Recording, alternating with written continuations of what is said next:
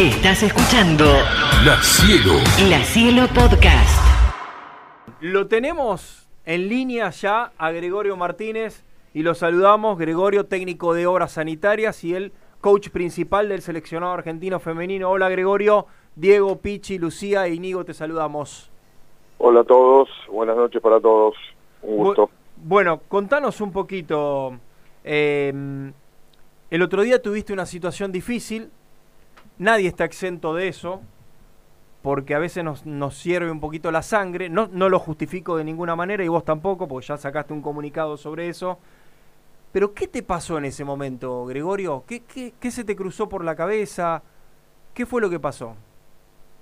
A ver, primero, eh, no importa tanto lo que me pasó porque, a ver, cuando uno empieza a... eh, eh, vos me haces una pregunta sobre, sobre, de último, cuál fue el motivo, ¿viste? Claro. Y en realidad no hay nada que justifique lo que pasó. Eh, entonces eso hay que dejarlo, antes de empezar a hablar de lo que pasó, hay que dejar claro que, que no importa lo que, lo, lo- lo que hubiera pasado, no hay nada que justifique lo que pasó. Pero la verdad que no fue ese momento, la verdad que venía, venía, habían pasado cosas entre los cuerpos técnicos ya en Comodoro y se repitieron en obras y bueno, entonces en Comodoro yo tuve una charla con, con, con el entrenador de, de Comodoro cuando terminó el partido, le dije que para mí estaba mal lo que había pasado, él me pidió disculpas y se repitió. Entonces, bueno, nada, eh, pasó lo que pasó, que no tiene ningún justificativo, no, no, no hay ningún motivo para, no hay nada que justifique lo que pasó, está muy mal, eh, independientemente de lo que haya pasado, pero no fue algo que, que se me salió la cadena en ese momento ni nada, sino que, No, o sea, vos, vos lo habías resuelto, digo, hablaste con Villagrán mano a mano, claro, le aclaraste lo que había pasado en Comodoro, porque esa parte no se sabía, porque uno te ve a vos después de ese partido y no imagina lo otro tampoco, digo, la lectura No, es que la verdad que cambia quería. también. ¿Sabés qué pasa si en ese momento nosotros nos ponemos a hablar de, de, de, de lo que pasó? Parecía que estamos queriendo justificarlo, que el- el- la consecuencia, ¿viste? Y la verdad que la consecuencia está mal igual. No, no, no importa eso. Entonces yo no, no quise hablar, inclusive si vos te fijaste en mi comunicado, digo, Sí. sin importar los motivos, no porque no sea importante el motivo, sino porque no, no- hay que focalizar en el motivo, sino en lo que pasó y estaba mal. Y yo no quería de ninguna manera que se, se justifique mi proceder con, el- con la acción que había pasado. Ahora que había pasado algo, había pasado algo, está claro, había pasado algo en Comodoro y yo cuando terminó el partido, durante el partido de Comodoro, pero cuando terminó el partido de Comodoro lo hablé con Martín, con el cual tengo eh, una buena relación, o al menos la tenía, y le dije que estaba mal lo que había pasado y él me pidió disculpas. Y se repitió, no con él, sino con el, con el resto del cuerpo técnico acá en Buenos Aires. Entonces, la verdad que, que es una situación que ya estaba, digamos, ser re- repetitiva, ¿viste? Y nada. Sí, que estaba Igual- charlada y aclarada. Igual, igual no tendría que haber pasado. Eso Sí. al menos en ese lugar no tendría que haber pasado. Bien, yendo a lo no- eh, Gregorio, yendo a lo deportivo, me parece que una gran temporada de obras. Y hoy todavía es difícil, sí, yo te entiendo. Eh, sí, para mí cierto. fue muy buena. La verdad, si no lo digas vos, creo que fueron líderes en una gran parte de la temporada. Luego, lógicamente, los equipos se van escauteando, se van acomodando, se van reforzando.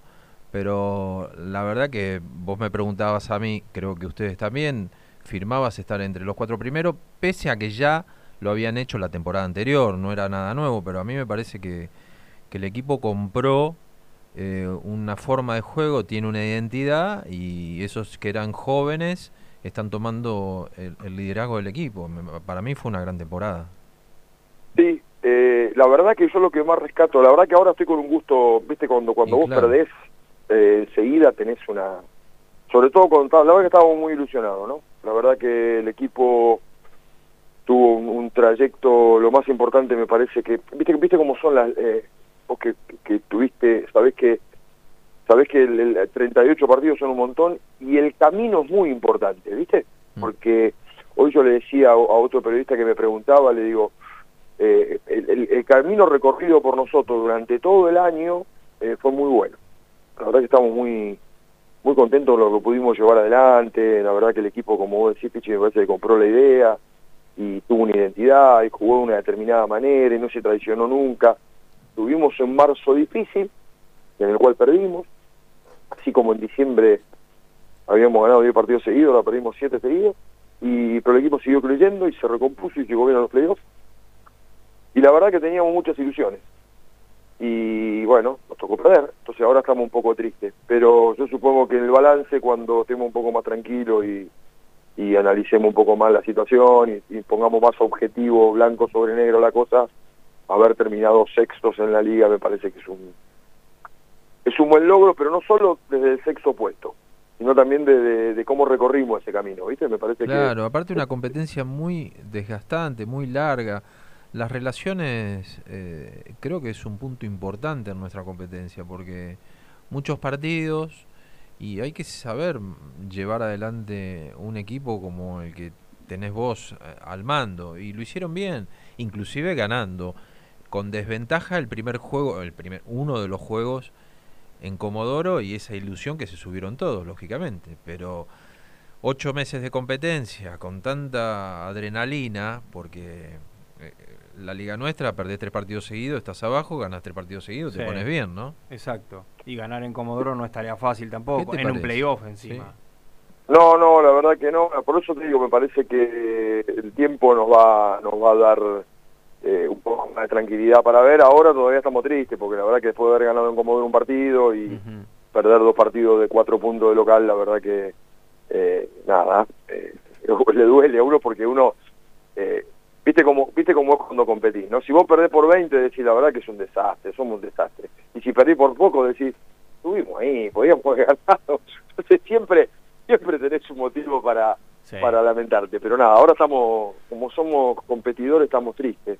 Y eh, vuelvo a decirte, me parece que el tiempo nos va nos va a poner en un lugar más racional y decir, bueno, mira, creo que el, el trabajo que hicimos está bien, porque esto es lo que todo el mundo me está diciendo, inclusive hasta, hasta la gente del club mismo, ¿no? Los dirigentes, todo, el mundo está eh, conforme con el, con, el- con el, sobre todo con el recorrido y con, y con donde llegamos.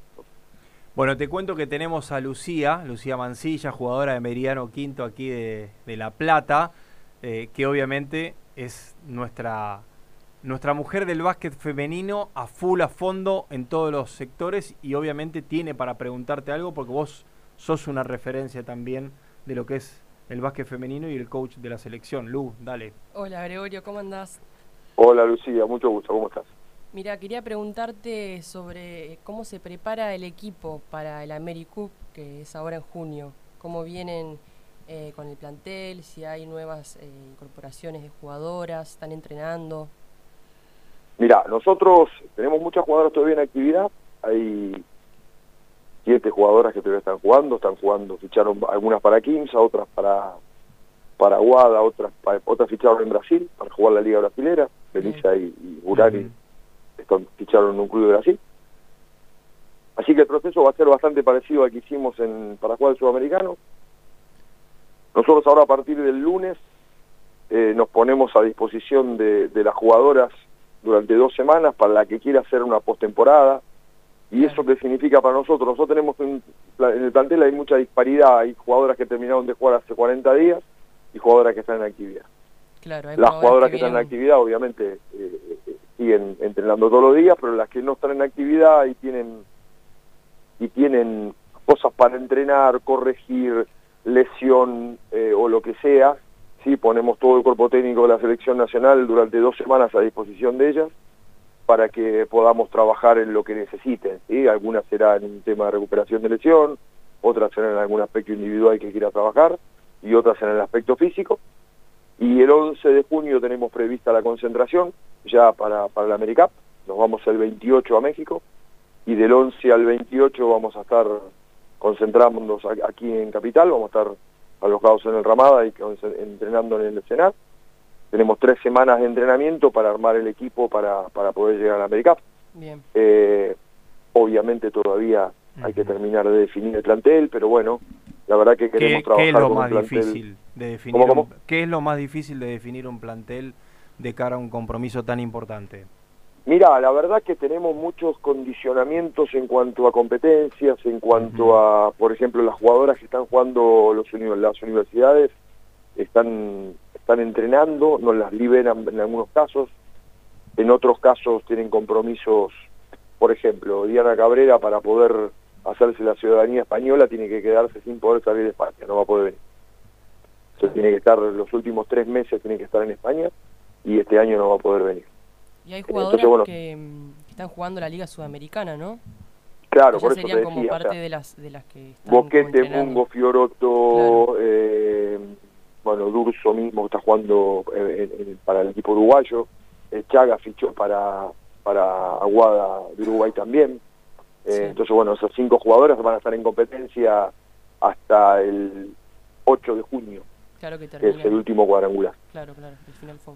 Bueno, y bueno, allá. ahí tenemos sí. una parte, Melissa y Burani Ujú. si bien tienen contrato en Brasil, en su contrato pusieron una cláusula que las tenían que dejar venir tres semanas antes del torneo, así que las vamos a estar llegando, creo que llegan el 12 de julio, de junio acá, para, para poder eh, entrenar ya con el equipo. Melissa homenajeada, bueno. homenajeada por estudiantes, ¿no? De grande. ¿Cómo? Tres temporadas en Estudiante de Madrid, en Movistar Estudiantes, tremendas. Y, home- y Sí, la homenajeada. verdad que Meli, Meli, Meli se hizo un poco referente de ese club.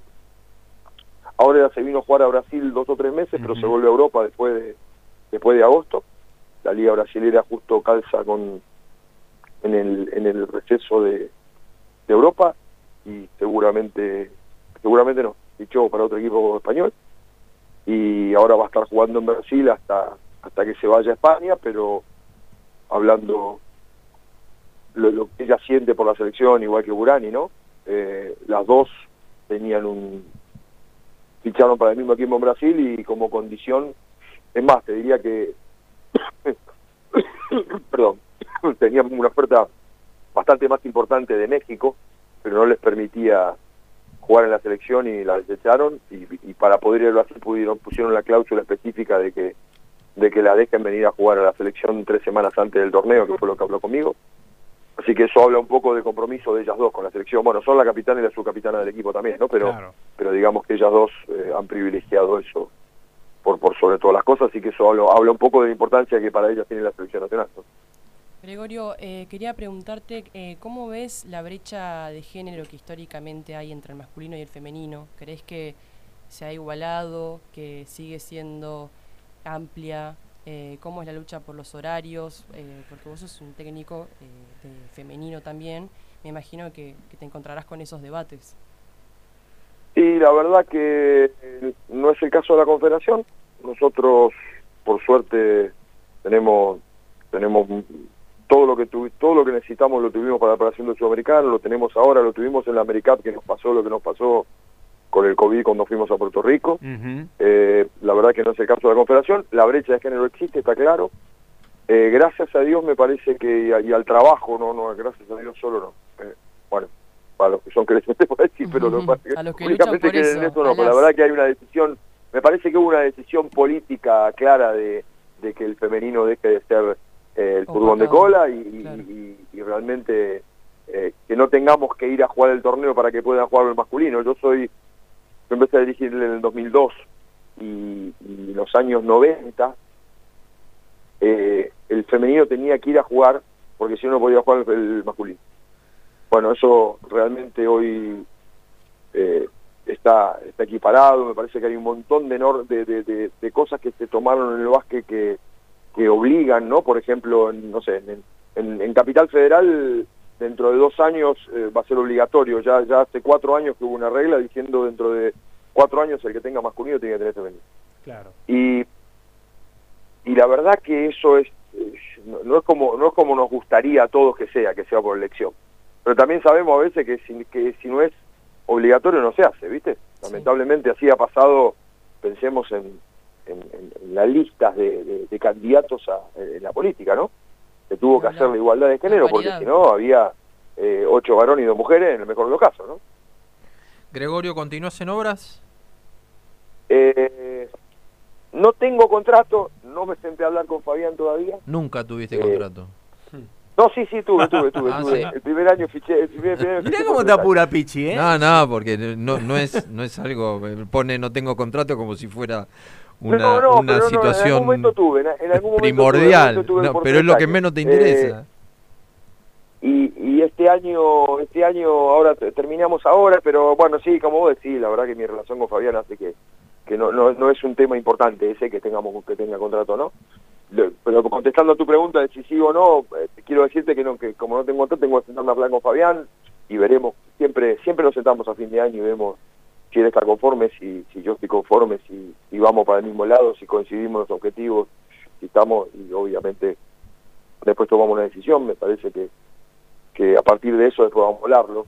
Ahora yo ya me meto de cabeza a la selección pero de todas maneras seguramente la semana que viene cuando vuelva Fabián eh, charlaré un rato con él y, veremos para dónde seguimos. Estamos y los dos queremos no porque de eso de eso se trata esto no de mi parte la última eh, conocerte siempre del básquet y la verdad que más allá de lo que uno va aprendiendo año tras año eh, esto para mí no eh, muchas veces se hace por pasión y el hecho de haber terminado una serie eh, hace muy poco tiempo eh, y el lunes ponerse a disposición de cada una de las chicas para trabajar sin descansar, sin nada, es pasión. Así que eh, felicitarte, que tengas un, un gran año y mi respeto por, por, por eso y por toda tu carrera. Bueno, muchas gracias, Pichi. Sí, la verdad que, viste, cuando uno a veces uno trabaja de algo y, y lo que nos ha, nos ha lo que nos ha tocado trabajar de otra cosa que no sea lo que nos gusta, ¿no? Y realmente uno eh, le cuesta pensar que es un trabajo esto, ¿no? Porque uno lo hace con tanta con tanta pasión y más allá de los insabores que siempre tiene esto, ¿no? Eh, por ejemplo, el del otro día, ese papelón, ¿no? La verdad sí, bueno, pero te agarraste al más chiquitito del cuerpo técnico, así que tampoco tiene tanto valor. Ay, Dios mío. ¿Por qué? ¿Por qué al más chiquitito? No empecé, ¿Eh? no empecé. ¿Por qué al más chiquitito?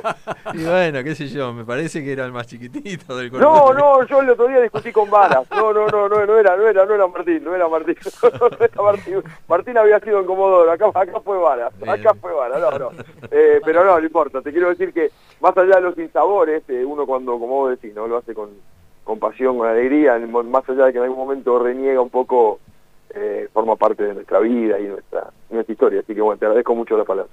Está recontra súper aclarado. Gregorio Martínez, muchísimas gracias por estar en Zona Mixta. Te mandamos un fuerte abrazo. Gente, un abrazo grande y para cuando quieras. Bien, ahí está, ¿eh? Gregorio Martínez, el técnico de obras y el coach principal del seleccionado argentino femenino. La cielo, la cielo. La Cielo Podcast.